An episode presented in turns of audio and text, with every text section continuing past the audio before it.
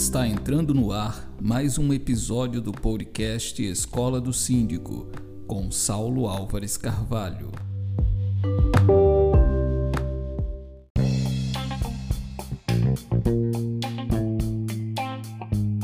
Olá, estamos iniciando mais um episódio do podcast da Escola do Síndico. Quem fala com você aqui é Saulo Álvares Carvalho. Eu sou advogado condominialista e professor de Direito e Gestão Condominial aqui na escola. Nós temos episódios inéditos toda terça e quinta ao meio-dia.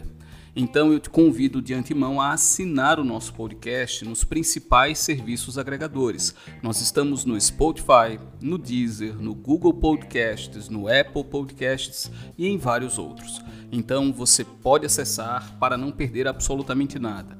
Eu tenho outros avisos a passar aqui, mas nós faremos isso ao longo desse episódio. Nós vamos direto para o nosso conteúdo, porque eu entendo que o seu tempo é muito valioso. Então, vamos direto ao nosso tema de hoje, que tem a ver com comunicação, tem a ver com oratória, a importância da oratória para o dia a dia dos síndicos. Bom, eu atuo aí nessa jornada condominial há algum tempo. Como eu mencionei no início, eu sou advogado, então meu campo de atuação prioritário é o direito. Mas em paralelo a isso, eu sou um verdadeiro apaixonado por desenvolvimento pessoal. Tenho até um outro projeto onde eu trabalho melhor esses temas aí do desenvolvimento pessoal, que é o Vida com Resultados.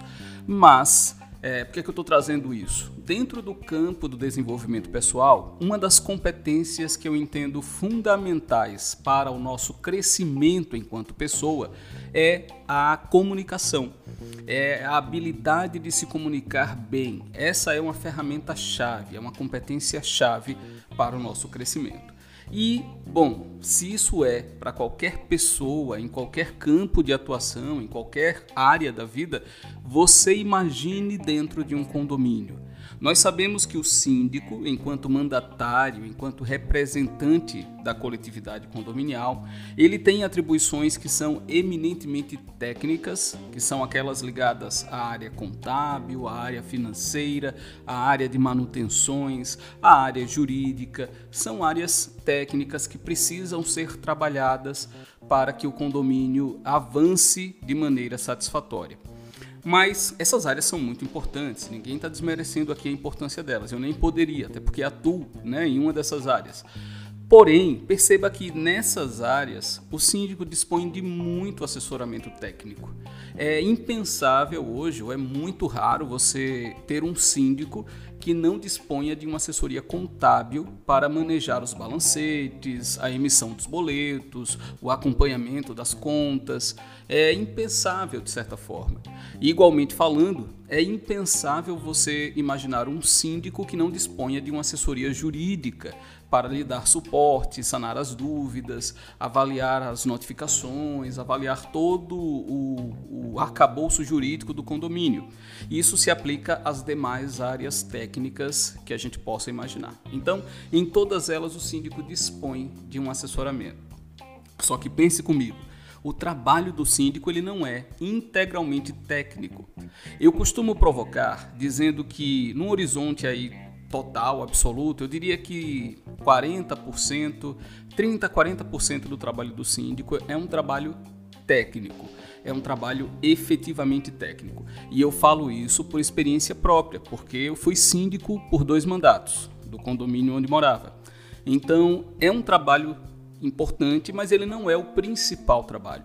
Eu arriscaria dizer que o principal trabalho do síndico é um trabalho relacionado às pessoas, aos relacionamentos interpessoais. Esse tipo de trabalho, eu arrisco dizer, de maneira ousada até, que corresponde a 60%, 70% do trabalho do síndico. Dois terços ali do trabalho é lidar com pessoas. E esse lidar com pessoas tem como base prioritária a boa comunicação. Só que eu vou fechar agora o meu raciocínio. Se por um lado a gente vê muito assessoramento técnico para o síndico na área contábil, na área legal, na área é, de manutenções, a gente não vê praticamente assessoramento para o síndico na área de comunicação. Eu, pelo menos, considero isso muito raro. A gente tem algumas iniciativas surgindo, o que é muito bom, mas ainda não é uma coisa tão difundida assim.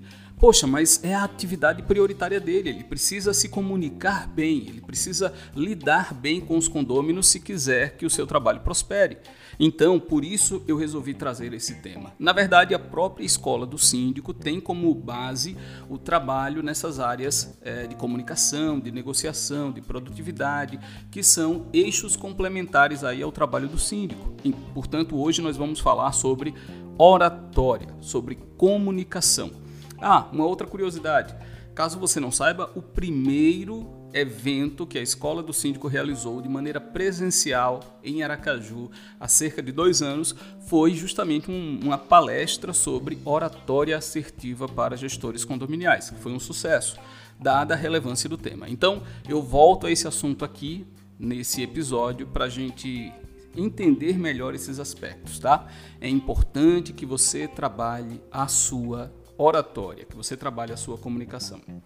Bom, e de que forma é, o síndico ele pode trabalhar bem a sua oratória, a sua comunicação? Buscando qualificação. Existem inúmeros treinamentos de oratória disponíveis e eu recomendo que você busque esses treinamentos. Se você não puder ou não quiser fazer um treinamento, que você busque então livros, outras obras aí que possam complementar esse trabalho. Eu gosto muito do, da obra do Dale Carnegie, que ele foi um professor de oratória, ele é autor daquele livro Como Fazer Amigos e Influenciar Pessoas, e o seu trabalho base foi um trabalho de comunicação. E o Dale traz algumas dicas importantes quando ele fala de oratória. A primeira dessas dicas que eu já vou compartilhar com você aqui é: chame as pessoas pelos nomes. Isso pode parecer simples, pode parecer banal, mas é de uma profundidade absurda. As pessoas querem ser valorizadas e uma das melhores formas de se valorizar alguém é chamando essa pessoa pelo nome. Então, se você é síndico, se você é síndica, tente, na medida do possível, identificar os seus condôminos pelos nomes. Eles vão se sentir muito mais abraçados e integrados se você agir dessa forma. Eu sei que existem realidades condominiais diferentes. Existem condomínios pequenos com dezenas de unidades, poucas unidades, e existem condomínios com centenas ou até mais, com milhares de unidades. Então, cada realidade traz consigo um desafio. Se você não puder memorizar todos os nomes da sua comunidade condominial, busque então, sempre que um condômino te procurar, saber antes de mais nada o nome daquela pessoa. Antes da primeira interação, a pessoa te procurou, cumprimentou, eh, trouxe ali qual o relato que ela tem a compartilhar, você já pergunta, tá, e como é seu nome mesmo? Antes de você interagir, trabalhe bem o nome das pessoas. Não há, dizem, não é? Não há melodia melhor de ser ouvida do que o nosso nome sendo pronunciado por outra pessoa. Então isso gera conexão. Isso estabelece o que se chama muito de rapport, de ponte, de elo. E é fundamental que você trabalhe isso aí na sua comunicação. Compreendeu essa dica? Eu quis gastar um tempo maior nela porque ela pode parecer superficial, mas ela não é. É muito profundo isso. As pessoas se aproximam mais quando você as trata pelos seus nomes. Beleza? Então vamos seguir. Ah, mas antes, eu falei que eu tinha uns avisos aqui para compartilhar com você. Então eu vou aproveitar esse momento. Vamos fazer uma pausa breve no nosso conteúdo e já já eu retorno para a gente continuar analisando essas características, tá? Até já! Olá, tudo bom? E aí, tá gostando do episódio? Eu espero verdadeiramente que sim. Mas eu quero te pedir licença de maneira muito breve para te passar alguns avisos e fazer alguns convites. O primeiro convite é para que você acesse o nosso catálogo de cursos da Escola do Síndico. Basta você digitar bit.ly, bit.ly barra cursos EDS bit.ly barra cursos EDS.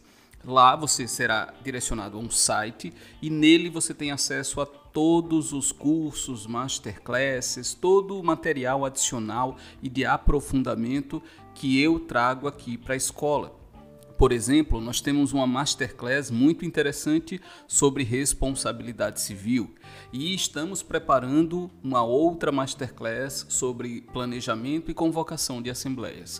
Então tem muito material sendo pensado e que será trazido para você e a porta de entrada para esse conteúdo é o nosso site, o nosso catálogo de cursos bit.ly barra cursos EDS. Então eu te convido a acessar e ficar por dentro de tudo que acontece aqui na escola. O outro convite é para que você acompanhe o nosso perfil no Instagram, arroba Escola do Síndico. Lá também você tem acesso às novidades, aos novos projetos, de maneira quase que imediata. Então, não deixe de acompanhar o perfil da escola no Instagram. E também, pelo próprio perfil, você vai ter acesso ao nosso canal no Telegram. São várias bases aí para você interagir comigo, interagir com a escola, e eu quero muito ter você por perto, tá? Mas o ponto de partida é o nosso catálogo de cursos bit.ly barra cursos EDS. Então, te espero lá e vamos voltar aqui ao nosso conteúdo. Bom, voltando aqui ao nosso conteúdo, é, outra dica que eu acho importantíssima nesse processo aqui de oratória é que você use e abuse das assembleias. De que forma, Saulo? Explique isso melhor. Não fuja, não tema as assembleias. As assembleias são o espaço que permitem uma aproximação maior entre o síndico e a coletividade condominial. Então, é diferente de alguns gestores que pensam que quanto menor, quanto menor o número de assembleias, de reuniões, melhor, eu penso de maneira oposta, porque eu, eu imagino que quanto maior a lacuna comunicacional entre você, enquanto síndico, e os seus condôminos, maiores serão as críticas quando esse contato ocorrer, maiores serão as pressões se houver uma oposição quando esse contato ocorrer. Então, eu entendo que quanto maior o fluxo de reuniões que você tenha, maior a proximidade com a comunidade e melhor a relação entre vocês. Então, é importante sim usar e abusar das assembleias, lógico, dentro de uma de uma lógica, não é de uma racionalidade. Cada condomínio traz consigo uma realidade.